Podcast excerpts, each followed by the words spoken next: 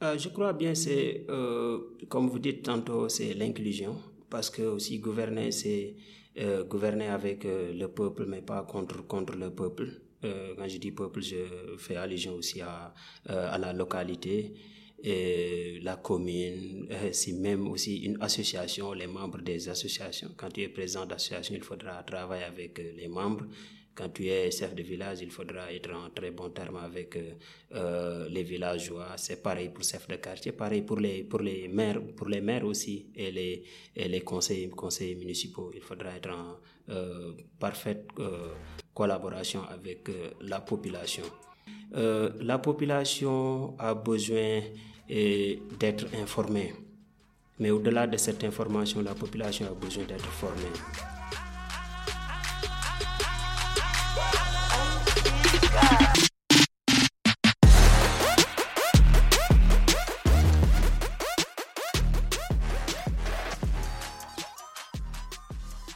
Salam Ziar, bonsoir à tous et à toutes, j'espère que vous allez bien. Ici au boy Habib et Serine Modoussal. Bienvenue pour un nouvel épisode du Cercle d'influence podcast, votre cercle qui s'inspire à inspirer avant d'expirer. Aujourd'hui, c'est avec un grand honneur que je reçois sur le cercle Laïn Nao. Laïn est le fondateur de la ferme Natangé. Il est conseiller municipal au niveau de la mairie Kayi il est aussi chargé de la commission des opérations centralisées à Kayi et volontaire à Mercy Ships. Laïn, bienvenue au cercle. Euh, merci Habib. Euh, bonjour à tout le monde. Bonsoir, dépendant de l'endroit où vous nous recevez. Euh, merci pour l'invitation Habib. Non, le plaisir est pour moi. C'est avec un grand honneur, franchement. on a beaucoup échangé. Pour les gens qui nous écoutent, est-ce que tu peux nous parler brièvement de toi, d'où tu viens et de ton parcours avant qu'on entre dans, le vif du sujet? Ok, merci pour la question et merci encore une fois. Euh, moi, je me nomme Laïndao. Euh, je suis africain né au Sénégal, particulièrement dans la région de Kafrine. Euh, je suis un citoyen global citizen. Du coup, je, je, je, je, me, je me nomme, dirais-je, je dis que à chaque fois, bah, l'identité ou bien la localisation est très petite ou minime pour définir euh, un citoyen, un vrai citoyen du, du monde. Vu qu'avec la, euh, comment la globalisation maintenant, on peut être un citoyen du monde et servir partout avoir des impacts partout, raison pour laquelle on se déclare souvent citoyen du, du monde. Euh, je suis né dans le village euh, de Djidde qui est dans la région de Kafrine. Et Kafrine, pour ceux qui ne connaissent pas, Kafrine, c'est la région centre du Sénégal, le bassin arachidier. Euh, j'ai fait mes études là-bas avant d'aller au niveau de l'université Cheikh Diop. je suis allé là-bas jusqu'en Master 2 au département d'anglais. Et après, j'ai eu la chance d'être volontaire avec Mercyship avec, euh, avec une organisation dénommée Mercyship, qui est une organisation internationale. Euh, je suis volontaire là-bas pendant trois ans. Et bien avant ça aussi, j'ai fait pas mal d'activités, d'initiatives au niveau de ma région. J'ai été au début, euh, étant, étant, élève, j'étais rappeur. Euh, après ça aussi, j'ai fait de l'activisme au niveau de la région. Après ça aussi, euh, j'ai managé des artistes rappeurs lorsque j'ai arrêté de, de, faire, de pratiquer la musique. Euh, après ça aussi, je me suis engagé en politique, euh, dont je suis euh, actuellement conseiller municipal au niveau de la commune de Cailly, le chargé de la coopération décentralisée. Et bien avant ça, j'étais supposé être candidat. Et malheureusement, heureusement, j'ai pu rejoindre une équipe et alhamdulillah, on a pu gagner un gouvernement actuellement. Et on est en train de faire euh, améliorer les conditions là-bas. Je disais que euh, mon père, il a, il a fait 25 ans à Café. Parce que, bon, moi, je suis originaire de Kaolack, donc je suis pas loin de Café. Je suis Salim Salim comme toi. Eh oui, donc c'est noble euh, ton parcours, surtout le fait que tu t'es lancé dans euh, dans dans la politique et dans l'agriculture. Euh, en offre, on, on, on, en parlait un petit peu. Est-ce que tu peux me parler brièvement de, l'histoire de, de, ton grand-père et pourquoi tu as décidé de, de, se lancer dans l'agriculture et surtout, de participer au développement, de la communauté Caï euh, Mon grand-père, euh, c'est un honneur de parler de, lui, bien que je ne le connais pas très bien parce que je n'ai pas vécu avec lui. Euh, mais il est très connu, il était très connu au niveau de la région, au niveau de la zone et même au niveau du Sénégal parce qu'il fit partie de l'un des plus grands cultivateurs du, du, Sénégal et je dirais pas l'un des plus grands cultivateurs de la zone mais l'un des plus grands cultivateurs du Sénégal bien avant l'indépendance et après même l'indépendance. Il a eu beaucoup de distinctions, beaucoup de reconnaissance des autorités françaises et même des autorités euh, sénégalaises. Euh, par rapport à son impact par rapport à, l'agriculture. Euh, donc il a créé le village, euh, il a fondé le village juste pour l'agriculture, pour, juste pour pouvoir développer son business agricole. Et il, ne vivait que de l'agriculture et de du commerce. et étant aussi son homonyme, étant aussi l'aîné de, de, ma famille actuelle, je m'étais dit qu'il n'y a pas meilleur moyen aussi de, que de suivre le chemin qu'a tracé mon grand-père, comme mes autres grands-pères et grand, euh, comme mes autres grands-parents aussi, parce que on est issu d'une famille 100% cultivatrice. Euh, après, euh, je peux dire mon père est en train de, de faire beaucoup d'efforts par rapport à l'agriculture, mais il, il, il peine à, comment dirais-je, réaliser son objectif. Et je m'étais dit que euh, d'après tout ce que j'ai vu dans le monde, euh, d'après toutes les recherches, toutes les découvertes que j'ai eues, j'ai vu qu'il n'y a pas une meilleure opportunité que la terre, que de pratiquer la terre. Et vu que aussi j'ai l'amour, j'ai aussi euh, l'amour, la passion, je suis environnemental, j'aime tout ce qui est écologie. Je m'étais dit que, ok, faudra faudra se lancer parce que j'avais déjà eu l'agriculture dans les veines, j'avais aussi dirais-je, je suis, j'ai déjà la possibilité de pratiquer chez moi. Donc, je m'étais dit, il n'y a pas, il euh, a pas autre chose à faire. Et n'empêche aussi, euh, je milite pour pas mal de choses et je suis actif sur pas mal de choses ici au niveau de, ma région, au niveau du Sénégal et même au niveau de l'Afrique. Euh, J'initie pas mal d'activités, pas mal d'initiatives avec euh, beaucoup de jeunes mais pour l'instant, je suis beaucoup plus sur euh, la, ferme Natangue Farm, dont j'ai créé depuis, 2000, depuis 2020. Et la raison pour laquelle, ce qui a précipité la naissance de Natangue Farm, c'est Covid-19. Euh, euh, parce que en 2019-2020, j'étais volontaire avec Morsijip, comme j'ai dit tantôt. Mais à un moment donné, lorsque Covid est venu, le bateau était reparti et j'avais arrêté le travail à Dakar et je m'étais dit que il n'y a pas il a pas autre chose à faire parce que mm, avec le confinement avec les restrictions il y avait beaucoup de business qui ne marchaient plus. Et je m'étais dit que pourquoi pas? Parce que euh, j'avais eu l'expérience euh, avec Covid personnellement j'avais arrêté d'acheter beaucoup de choses. J'avais aussi arrêté de faire beaucoup de beaucoup de dépenses raison pour laquelle je m'étais dit, OK, euh, tout peut attendre, mais sauf l'agriculture. Donc, euh, il y avait aussi le confinement, on avait euh, arrêté, bloqué, les, bloqué les déplacements en inter, interrégion. Et j'ai envoyé, de l'argent au niveau du village pour la clôture. J'ai clôturé 900 mètres, 900 mètres carrés là-bas. Et après, lorsqu'on a levé les restrictions, je m'étais carrément en déplacement là-bas pour pouvoir prendre en charge euh, le jardin. Et euh, Alhamdulillah, je suis très content de dire aujourd'hui que les, les arbres ont donné fruit maintenant et euh, l'impact au niveau de la maison, au niveau du village, au niveau de la communauté aussi, on parvient à avoir un impact par rapport à ça. Et au-delà de ça, euh, avec Nathan Femme, beaucoup de gens se sont inspirés. Euh, c'est un modèle aussi qui a inspiré pas mal de jeunes qui sont fonctionnaires, mais aussi d'autres jeunes euh, qui sont en train de rechercher, euh, de rechercher un cadre ou bien de rechercher un objectif à, faire. Parce que aussi, quoi qu'on puisse dire, il y a beaucoup de jeunes qui se perdent, qui, qui peinent à identifier identifier leur, leur choix, identifier aussi leur, leur, leur métier. Et vu que bah, on avait quitté l'université, travailler avec des organisations internationales, revenir au village, c'était pas facile. Et surtout revenir au village, travailler, travailler la terre. Parce que beaucoup pensaient que euh, cultiver la terre, euh, bien l'agriculture est destinée seulement aux pauvres ou bien des gens qui n'ont pas quelque chose à faire. Et bah, durant ce temps-là, c'était pas facile avec la pression au niveau quelque part de la famille. Ils disaient que tu as un bon CV, tu as le background, pourquoi pas déposer avec les ONG, pourquoi pas aller travailler? Je me suis dit, ok, euh, non, moi j'aime cultiver la terre, j'aime bien prendre en charge aussi, euh, contribuer aussi à l'autosuffisance alimentaire au niveau de la maison, au niveau du village, mais au niveau de la communauté, pourquoi pas au niveau du Sénégal et de, et de l'Afrique.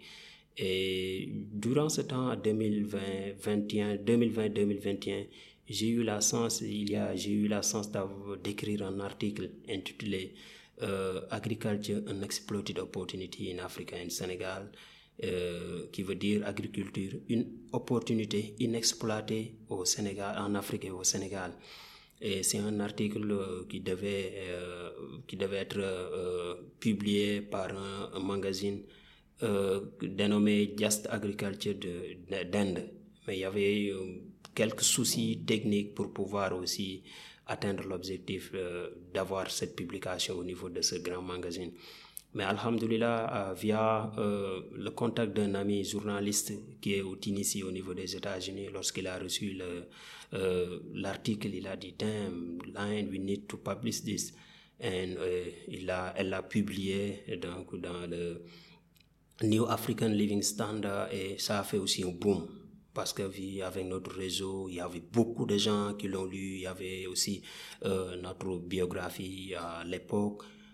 Beaucoup de gens se sont dit, OK, je vais faire ça, je vais faire, je vais essayer de faire comme, comme Line, euh, je vais cultiver la terre, je vais aussi contribuer à l'autosuffisance alimentaire, mais je, je, vais aussi reboiser des, des arbres aussi pour, euh, contribuer aussi à la réduction des émissions de gaz, gaz à effet de serre.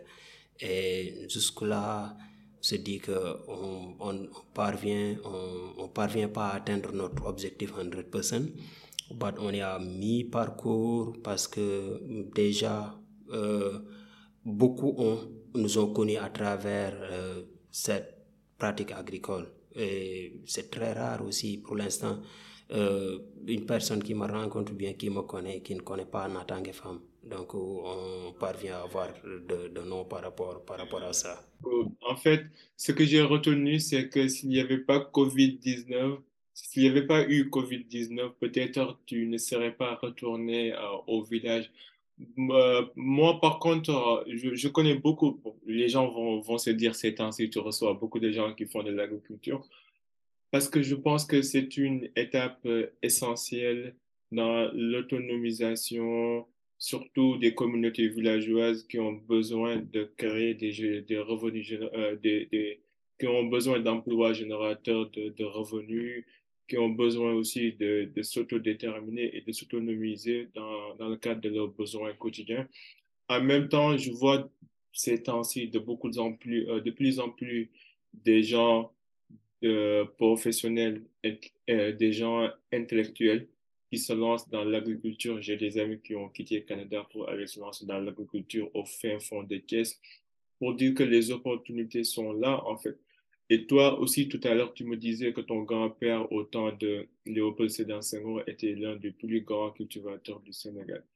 Et c'est fou de voir, en fait, ce changement de paradigme. Toi, par exemple, tu as eu une éducation euh, professionnelle, tu as, as, un savoir-faire, tu commençais à bosser dans Morseship, mais là, tu as fait un retour à la source. Et je ne sais pas si d'autres gens ont eu cette chance, mais ce qui est, ce qui est euh, évident, c'est que entre les années 90 et les années 2020, beaucoup de gens ont laissé l'agriculture pour se lancer dans, dans le milieu professionnel parce qu'il y a eu une industrialisation, le monde a changé un petit peu. Et là, on est arrivé à un niveau où les gens se retournent en arrière, se retournent à la source, en fait. Donc, j'aime bien voir cette, cette tendance, ce, ce changement de paradigme pour dire que la nature reste la nature.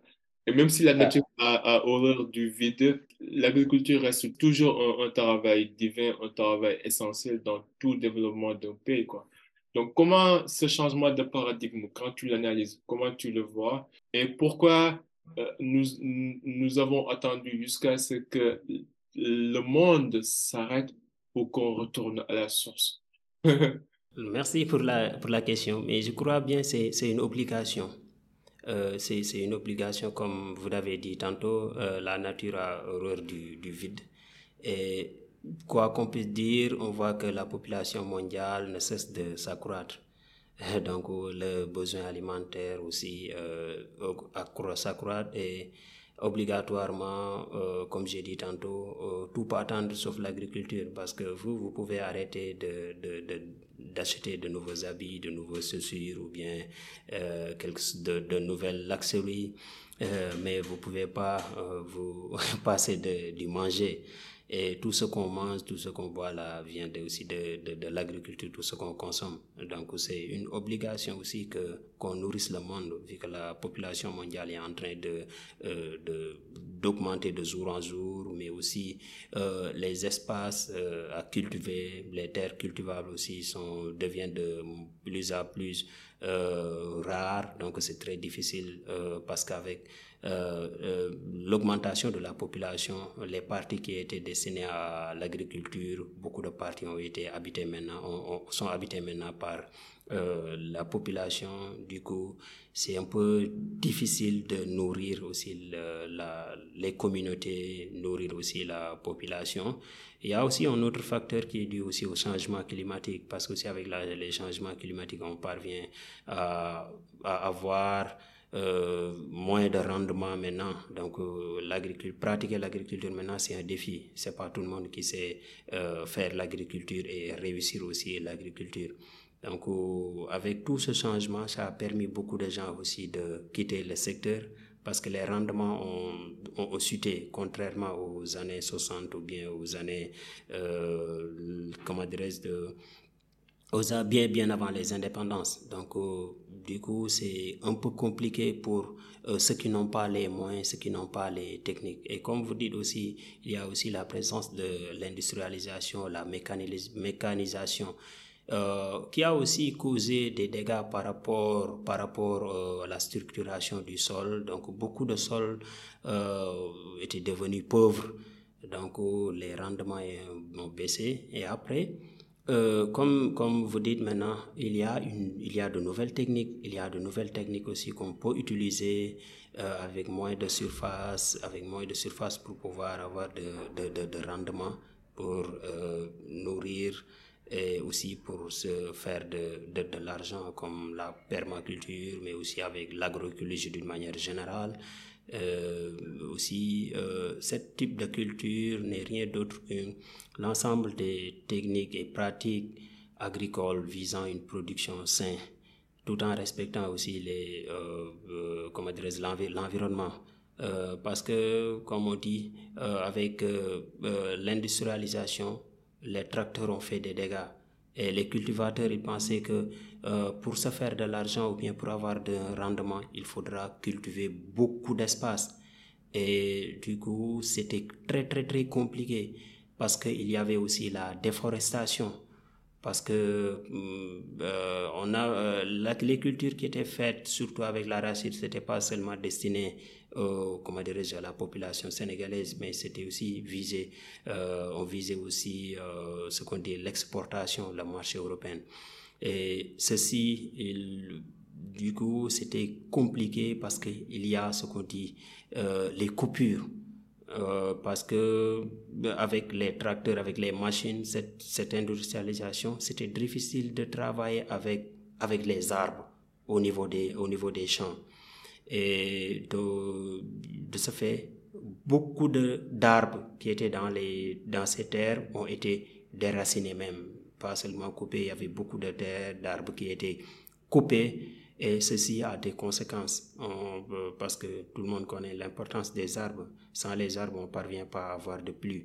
Si on ne parvient pas à avoir de pluie aussi, c'est difficile d'avoir, euh, de cultiver et avoir même des, des, des, des rendements. Sans les arbres, on, on, d'oxygène. Absolument, absolument. Vous voyez toutes les conséquences qu'on est en train de vivre maintenant, raison pour laquelle aussi il nous faut aussi une euh, agriculture régénératrice. Et avec ça aussi, nous, nous, euh, nous, sommes, nous, sommes, nous avons opté pour l'agro, l'agroécologie et aussi nous avons opté à faire aussi euh, la culture, euh, pas seulement la monoculture, mais aussi la polyculture. Parce qu'on a aussi chaque fois le besoin en légumes, le besoin aussi en, en, en fruits. Parce que jusqu'à présent, au niveau du Sénégal, il y a beaucoup de fruits qui ne se cultivent pas au niveau du Sénégal, mais sont importés. Et c'est très malheureux de voir le Sénégal et voir l'Afrique euh, qui a une jeunesse brave, une jeunesse forte, et avoir des terres euh, cultivables, des terres arables, euh, importer toujours la nourriture. Donc je m'étais dit que non, Moi, personnellement, je vais essayer de faire quelque chose comme par, parmi des milliers de jeunes qui se sont lancés. Et j'invite tout le monde, j'invite tout le monde, euh, toute jeune, euh, toute personne animée d'esprit panafricain, animée d'esprit de, de, de citoyen à pratiquer l'agriculture ou bien investir dans, dans, dans, l'agriculture. Euh, parce que mon frère Habib, euh, on ne peut pas libérer notre communauté, on ne peut pas libérer notre Sénégal, on ne peut pas libérer l'Afrique euh, tout en tendant toujours la main à, à, l'Occident. Et sur ce, le prix, le, le primordial, le plus urgent, c'est de, de, de, nourrir, euh, d'avoir l'autosuffisance, d'avoir l'autosuffisance alimentaire, de nourrir notre, notre propre communauté. Raison pour laquelle tu as vu beaucoup de gars qui ont changé de posture. Parce qu'au-delà de cultiver, de se faire de l'argent, mais aussi il y a un devoir, il y a un devoir de, comment dire, de, de nourrir de nourrir notre, notre communauté, notre population. Et beaucoup ont compris ça, raison pour laquelle vous avez vu euh, cette vague de jeunesse euh, qui sont au niveau de la diaspora, qui sont au niveau du Sénégal, euh, retourner vers, retourner vers l'agriculture. Je crois bien que c'est ceci aussi qui explique euh, la raison. Et... aussi, il y a aussi cette envie de, de contribuer en fait localement. Parce que je pense que bon, tous les agriculteurs que je connais personnellement, euh, ce sont des entrepreneurs sociaux, en fait. C'est pas juste une question de revenus, de profit. C'est plutôt euh, le fait de contribuer socialement. C'est des gens qui donnent une partie de leur récolte aux populations avoisinantes. Donc, il y a cette partie aussi, cette partie de vouloir être utile, de contribuer socialement et d'aider ces, ces, communautés villageoises à, à, à, avoir une vie stable, mais aussi des activités génératrices de revenus. Et la création de l'emploi aussi. L'agriculture euh, emploie beaucoup plus de, euh, de personnes que les autres secteurs. En même temps, je lisais même un article l'autre jour qui disait que c'est 600 millions, plus de 600 millions de personnes en Afrique subsaharienne sont des agriculteurs. Ça veut dire presque euh, les deux tiers euh, des populations en subsaharienne euh, sont des agriculteurs. Quoi. Donc, pour dire qu'en fait, euh, l'Afrique a besoin de l'agriculture pour, pour, pour s'en sortir. Right. Et, et, sur ça aussi, sur ça, on ne doit pas se limiter seulement sur l'agriculture, mais il nous faudra aussi euh, revoir quel type d'agriculture. Euh, mon frère, c'est très désolant de voir aussi ce qui se passe au niveau de ce pays, qu'on ose le dire. Il euh, y a beaucoup de gars qui ont quitté l'Europe, y a, parce qu'il y a ce qu'on dit l'agriculteur, mais aussi il y a des gens, euh, ils ne sont pas seulement agriculteurs, mais sont des, ils, ils, sont dans l'agribusiness. Business quoi, il apporte de l'agriculture, il voit l'agriculture comme le business, il ne voit que l'aspect business. Et ceci, on indexe beaucoup plus les noms, les noms, les noms sénégalais pour dire certaines, pour ne pas dire euh, de donner de nationalité, mais souvent c'est des gars qui viennent de l'Europe. Euh, ils, achètent ou bien euh, ils font tout pour avoir des, des, terres au niveau de certaines localités. Et tu vois, un Européen qui vient au Sénégal, il est détenteur de 200 hectares ou bien qui est détenteur de 100 hectares. Et le malheur en est que avec ces 200 hectares, il, dé, il, dé, comment il déforeste tout. Il n'y a pas d'arbres sur les 200 hectares. Tu vois? Et tous les arbres sont coupés, il y a aussi le labour intensif. Donc, euh, il y, a, y, a, y, a, beaucoup, beaucoup, beaucoup de dégâts environnementaux qui, qui, qui est en train d'être causés. C'est le rôle de l'État et de la population. Par exemple, euh, bon, je, comprends exactement ce que tu dis. C'est pas du tout normal qu'on attribue des hectares et des hectares à des sociétés étrangères sans que derrière, qu'on mette pas en place une politique euh, d'inclusion sociale, de, de, sauvegarde environnementale de, et surtout de minimisation des impacts environnementaux.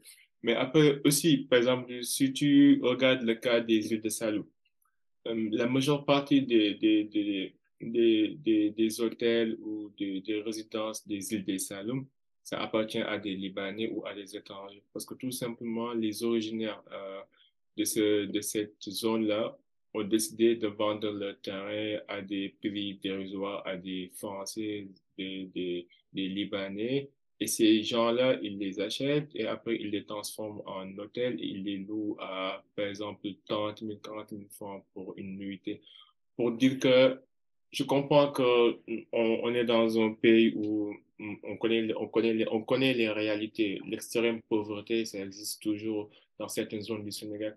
Et ces, ces gens-là, souvent pour des projets ou pour des raisons diverses et diversifiées, peuvent décider de vendre leur terrain qui, qui, qui appartenait à leur famille, à leurs grands-parents, à des, aux plus offrants. Et d'habitude, on sait que les Chinois, les Indiens, les Blancs sont les, sont les gros acheteurs.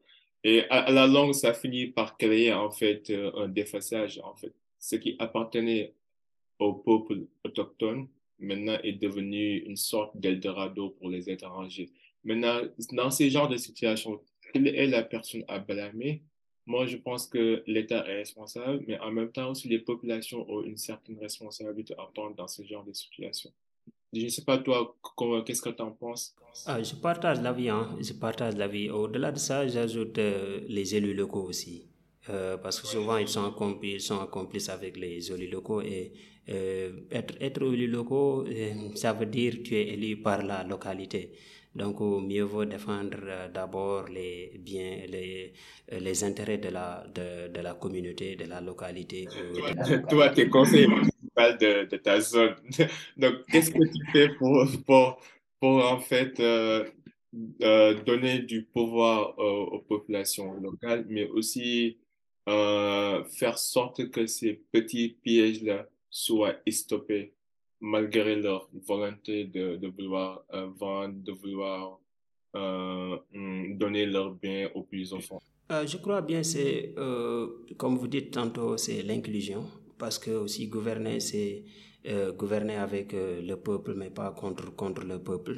quand je dis peuple je fais allusion aussi à à la localité la commune, si même aussi une association, les membres des associations. Quand tu es président d'association, il faudra travailler avec les membres.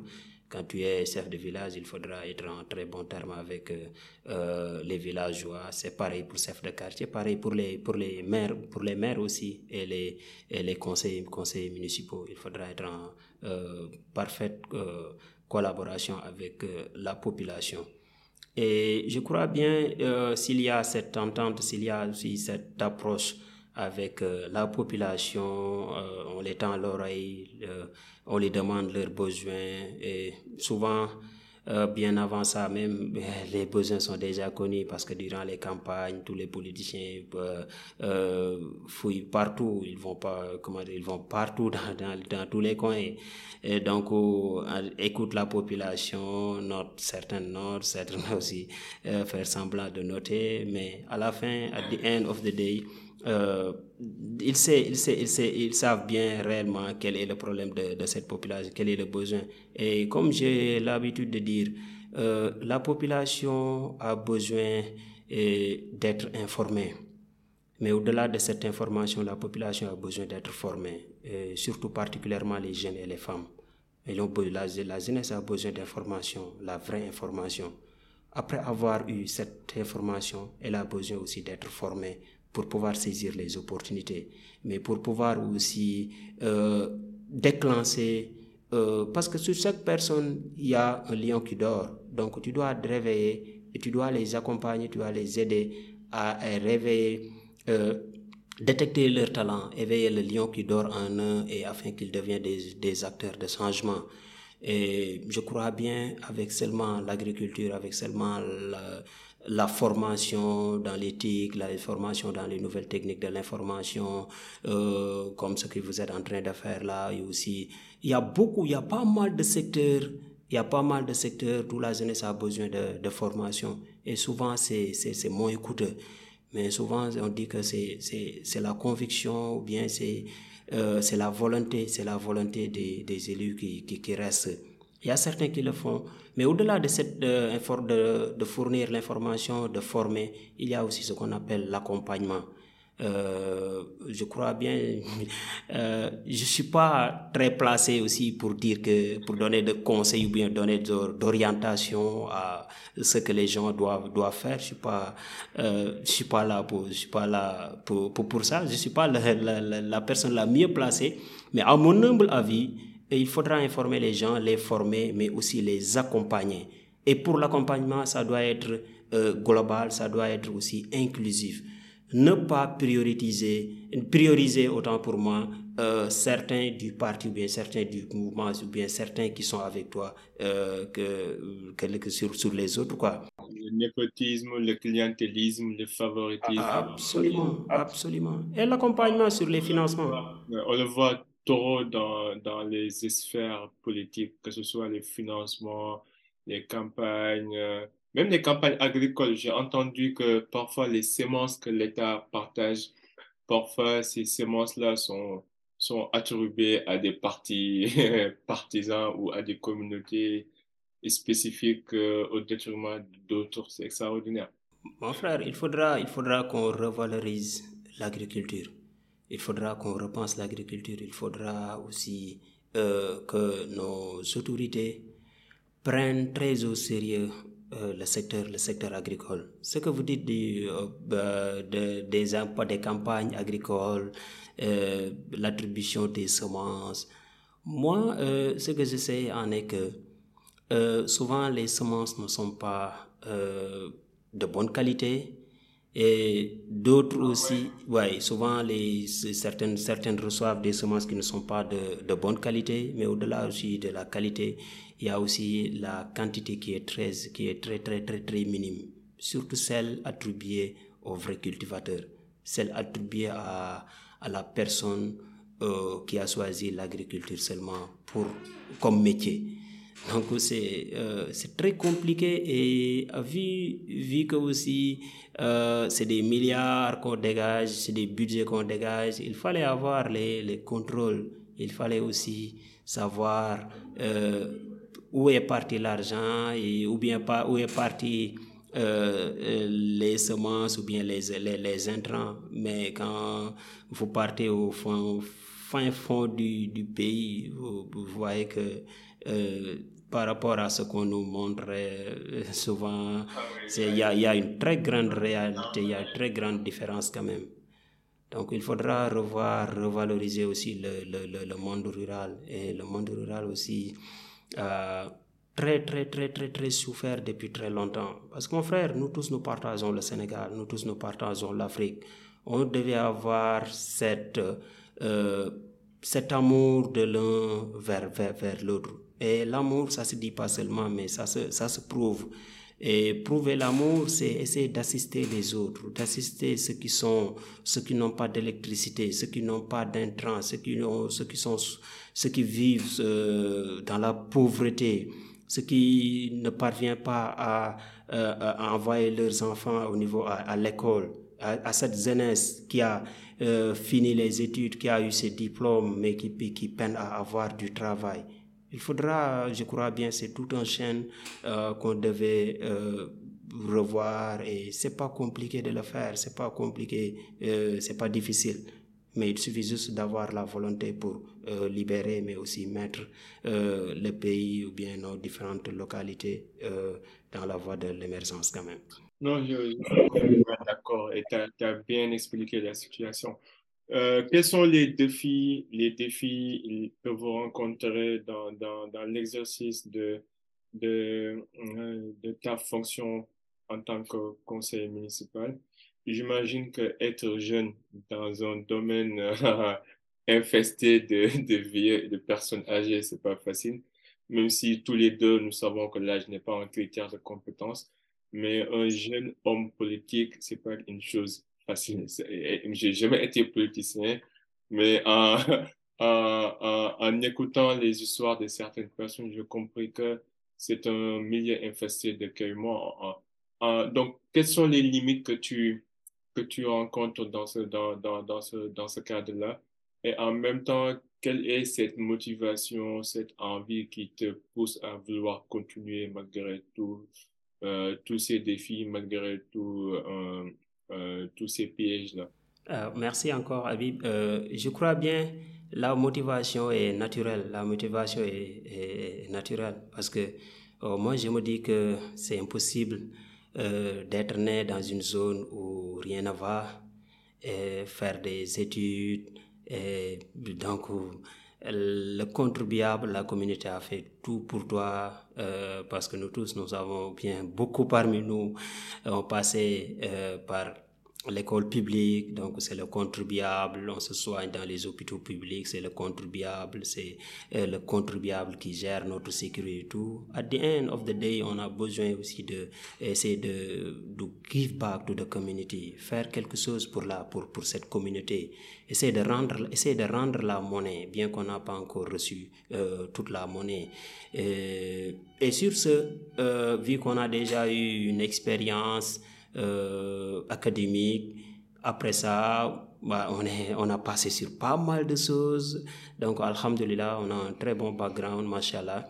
Pourquoi pas toutes ces compétences, toute cette connaissance, toute cette envie de développer, pourquoi pas ne pas la ramener au niveau de la base euh, pour mettre quelque chose sur la table? Euh, c'est important de parler de défis euh, parce qu'en fait, la politique au Sénégal, c'est, c'est le sommet de défis. ouais. pas prêt le chemin des embûches. Pour, si tu n'es pas prêt pour affronter des défis, il ne faut pas faire de la politique au niveau du Sénégal. Euh, parce qu'à vrai dire, moi, je vois qu'il n'y a pas encore une politique de développement réel. Il n'y a pas une politique de développement réel dans nos différentes collectivités. Quoi. Euh, parce qu'on ne peut pas vouloir promouvoir euh, ceux qui n'ont pas, bien ceux qui ne pensent pas réellement aux besoins réels de la communauté, ceux qui n'apportent pas de solution à la communauté. Moi, perso, euh, je m'étais dit que euh, face à tout ce que vit ma communauté, il fallait que je revienne au niveau de la communauté parce que avec euh, Covid, pour essayer de répondre un peu euh, sur votre question, c'est pas Covid euh, qui a fait naissance à comment qui m'a qui m'a motivé ou bien qui m'a poussé à créer Natangé Femme, mais avec Covid, c'est Covid qui a précipité. Et en 2020, j'étais au village et j'ai fait là-bas, j'ai duré là-bas. J'ai duré là-bas avec le projet Natangé Femme. Et réellement, j'étais en contact avec la communauté. Et je voyais beaucoup de choses qui se passaient, les femmes qui allaient euh, pour, qui, vont à, des charrettes, qui partent là avec des charrettes euh, pour 15 kilomètres. Euh, des fois, c'est très difficile. Des gens qui sont malades la nuit, il n'y a pas d'électricité, il n'y a pas d'eau, la nuit, quand une personne tombe malade, il n'y a pas d'ambulance, il n'y a rien.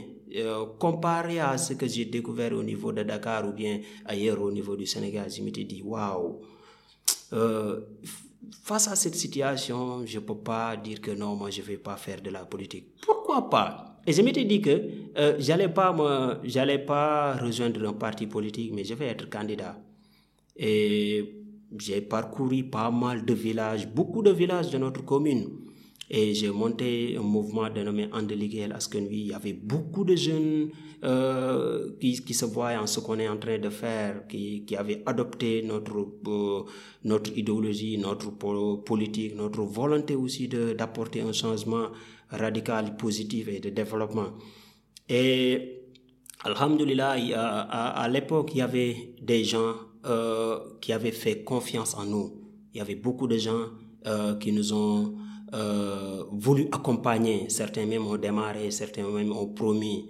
Et il y avait de l'espoir. Il y avait un grand espoir. mais arrivé à un moment donné, j'ai reçu beaucoup de, de, suggestions, beaucoup de conseils. Vu qu'aussi avec les communautés, les villages, souvent c'est comme ça. beaucoup de gens m'ont dit, il faudra allier, il faudra allier avec un parti qui est déjà sur place peut-être ça pourrait être facile. Si vous euh, unissez vos forces, vous pouvez atteindre euh, votre, votre objectif. Et euh, durant ce temps, il y avait aussi au niveau de Catherine un ministre qui avait aussi eu la confiance euh, du, président de la République, euh, qui était bien outillé parce que vraiment il avait de très bonnes positions. Donc on est parents parce qu'on habite côte à côte. Au-delà de ça, ami, ami de mon père, tu vois. Euh, beaucoup pareil pour mon papa il disait ok il fallait il fallait accompagner il faut il fallait lui accompagner et je m'étais dit que euh, on ne peut pas avoir euh, dans notre commune ou bien dans notre localité euh, une autorité qui a eu la confiance du président de la République ou bien une autorité qui est en train de travailler et qui a les, qui a les moyens ou bien qui a la volonté et on, on se lève et on essaie de l'opposer. Donc ça, ça, ça sonne pas bien quoi. Je m'étais dit ok vu que ce qu'il est en train de faire, si on s'associe à lui, si on s'associe à son équipe, on pourra aussi accélérer le développement. On pourra aussi, euh, euh, comment dirais-je, euh, mener pas mal de projets pour la jeunesse, mais mener pas mal de projets pour les femmes, mais d'une manière générale pour tous les, pour tous les secteurs. Et j'avais venu, j'avais venu avec pas mal d'idées, j'avais venu avec pas mal de projets. Après, on, on s'est rencontrés, il y avait beaucoup de promesses, donc c'était très très très difficile et son candidat au niveau de notre, de notre commune, il m'a sollicité aussi. Il y avait beaucoup de sollicitations. Je m'étais dit ok, euh, I'm down for that, pourquoi pas on unisse nos forces? Et je les ai rejoints et presque tout le travail donc euh, se passait entre, entre nos mains. Donc bah, j'ose le dire si c'était pas moi l'actuel maire il allait pas il allait pas être là. Parce que euh, oui c'est vrai c'est vrai. Parce que euh, pour la confection des listes même c'est moi qui l'ai fait avec avec avec avec, avec l'ordinateur.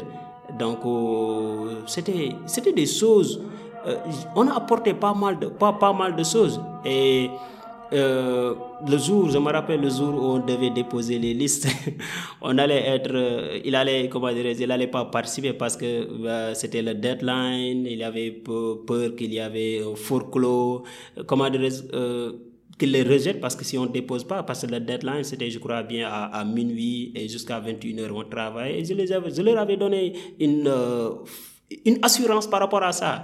Et j'ai fait tout le, tout le travail, on a séminé pré-campagne, on a fait pré-campagne tous les villages, on a fait campagne ensemble tous les villages. Partout où on allait dans la commune, c'est moi qui prenais le, le micro central, c'est moi qui parlais parce qu'on on avait euh, cette capacité d'aborder la jeunesse, d'aborder les différentes euh, personnes. Mais à la grande surprise, euh, lorsqu'on a, parce que aussi euh, on est conseil, parce qu'on est aussi, la communauté a voté pour notre liste. Mais la déception est venue lorsque les élections ont passé. Euh, lorsque les élections sont venues, après, bah, on parvenait pas à... On, a vu beaucoup, beaucoup de choses, on a vu un grand changement par rapport à tout ce qui a été dit. Euh, commençant par le, par, le, par le ministre qui est là-bas même. Il ne, il ne m'a jamais dit, il, il m'a jamais dit quelque chose qu'il qu'il a fait. Donc, ce qui est très, très, très, très, très, très euh, regrettable. Parce que pour, une, pour un jeune qui n'a jamais entré dans la politique, un jeune qui est venu pour un changement, si tu lui dis tout ce que tu lui dis, il prend que ça, c'est la vérité. Mais à la fin, euh, on a vu pas mal de choses. On ne on, on le rejoint pas, on n'arrive pas à le joindre au téléphone, on parvient pas. ouais, on parvient pas à, à, avoir une audience avec lui, on parvient pas à avoir notre idée écoutée, on parvient, on est, on n'est pas impliqué euh, sur quoi que de soit. Et alors que la volonté c'était pas ça, parce que j'étais, j'avais pas laissé ma candidature pour avoir un poste. J'avais pas laissé ma candidature. Je me rappelle le jour où mon papa m'a dit que le ministre a dit qu'il faut que tu, tu viens demain avec moi, euh, qu'il nous reçoit en audience, euh, parce que je peux dire qu'on est très, très, très, très proche même. On est très proche pour ne pas entrer sur certains, certains détails. Après, mon papa, mon papa, j'ai dit à mon papa, lorsqu'il est venu dans ma chambre, je lui ai dit, OK, euh, c'est bien, vu qu'il m'a appelé, il a dit qu'il me connaît très bien, ça c'est vrai. Euh, je vais venir lui euh, répondre, mais je vous promets, pour rien au monde, je vais changer ma candidature. Pour rien au monde, je vais abdiquer à ma candidature parce que j'ai cette volonté, j'ai cette conviction d'apporter un changement. Et lorsqu'on est venu, lorsqu'on a avec l'audience et devant tout le monde, il a dit Ah, oh, là, je le connais très bien, il a un très bon CV même.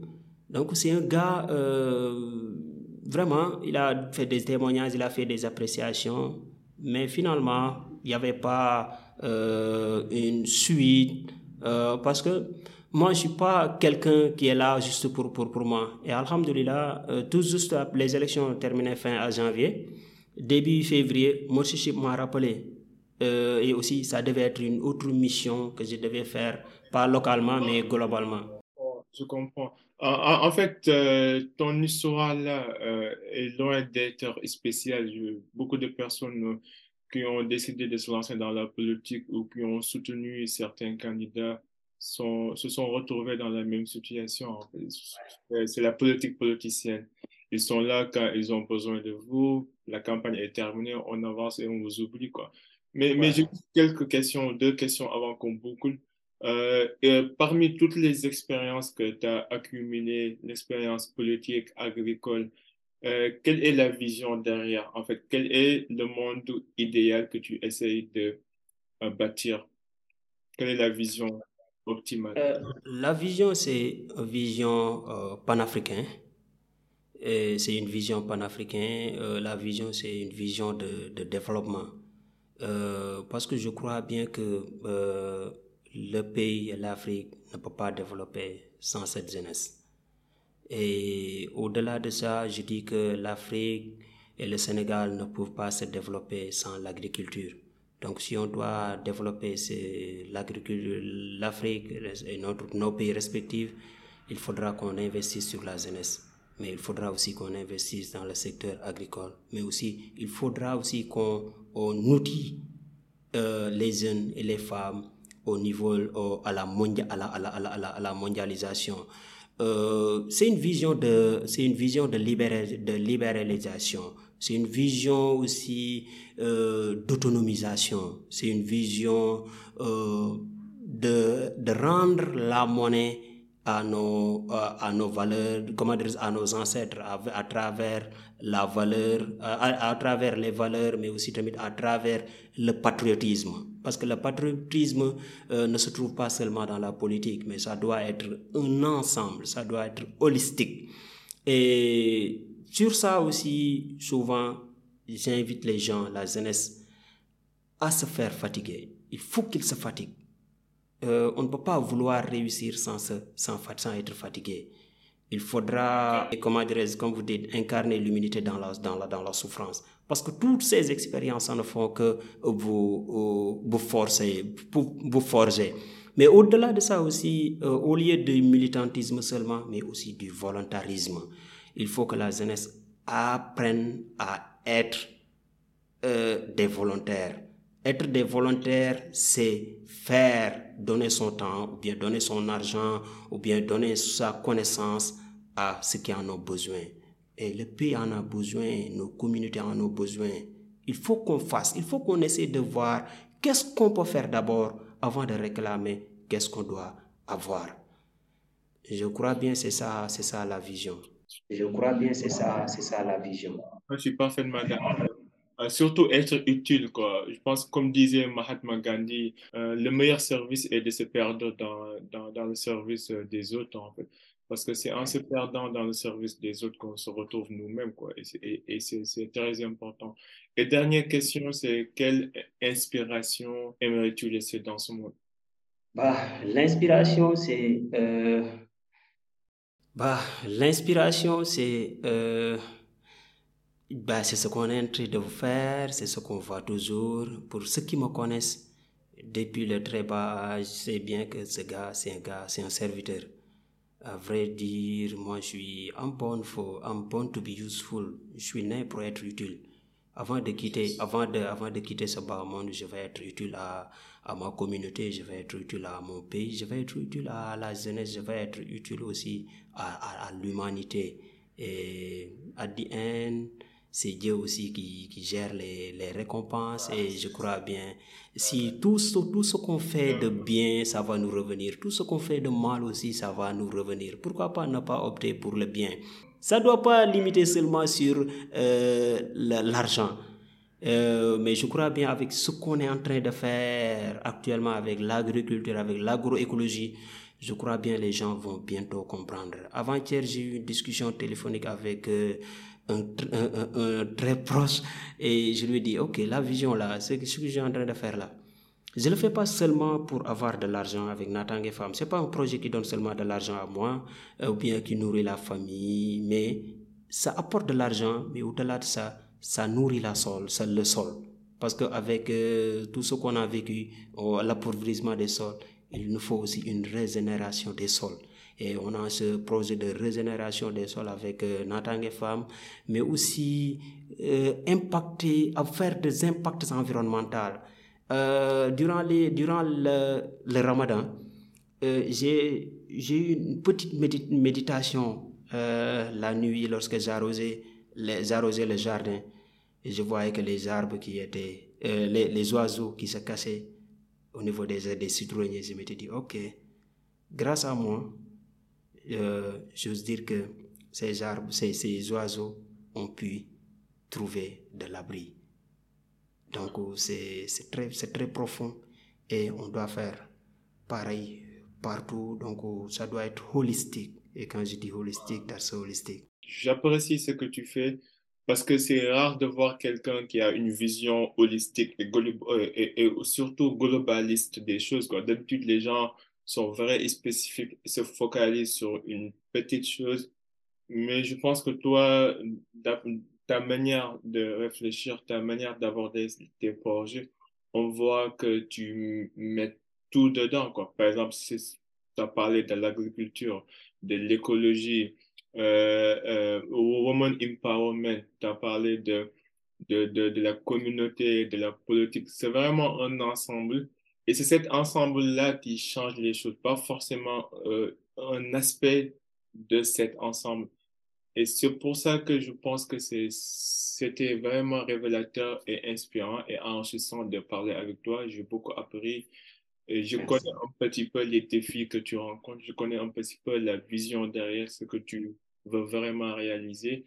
Et c'est une cause noble. Et je te souhaite que le meilleur au monde, que Dieu te préserve et pour les gens qui nous écoutent, euh, comment ils pourront entrer en contact avec toi et quels sont les projets en cours que tu pourrais nous partager avant qu'on boucle? Merci. Euh, pour ceux qui souhaitent nous contacter, ils peuvent nous follow, euh, suivre, nous suivre sur toutes les plateformes, la Hindao, L-A-H-I-N-E-N-D-A-O, euh, la Hindao sur toutes les plateformes, LinkedIn, Instagram, sur toutes les plateformes d'une manière générale et nous suivre aussi sur euh, toutes les plateformes à travers Natang FM, N-A-T-A-N. Euh, G-U-E-F-A-R-M. Donc, il y a nos contacts là-bas. Ok, ok. Donc, c'est important. Je suis prêt à, à, je suis prêt à collaborer avec tout le monde. Je suis prêt aussi à accompagner, partager avec, avec tout le monde et je dirais que aussi ça sera un plaisir. Le projet en cours, pour l'instant, tout ça, après, si on termine avec euh, Moship, ça nous reste que un petit temps là-bas. Inch'Allah, nous allons bientôt retourner à Natang Femmes, rejoindre les gars là-bas euh, pour mieux focaliser sur le projet. Il y a aussi le projet de training, euh, le projet de formation euh, qui doit bientôt être lancé. Il y a pas mal de jeunes qui nous ont contactés pour être formés en agroécologie et nous aurons le plaisir de les former, pour euh, les transférer aussi cette compétence de, ou bien cette connaissance de produire des aliments sains tout en respectant aussi l'environnement. Donc, euh, c'est le projet le plus urgent. Merci, Naïn. Euh, j'ai beaucoup appris. Merci beaucoup pour cette pour Franchement, l'honneur est pour moi.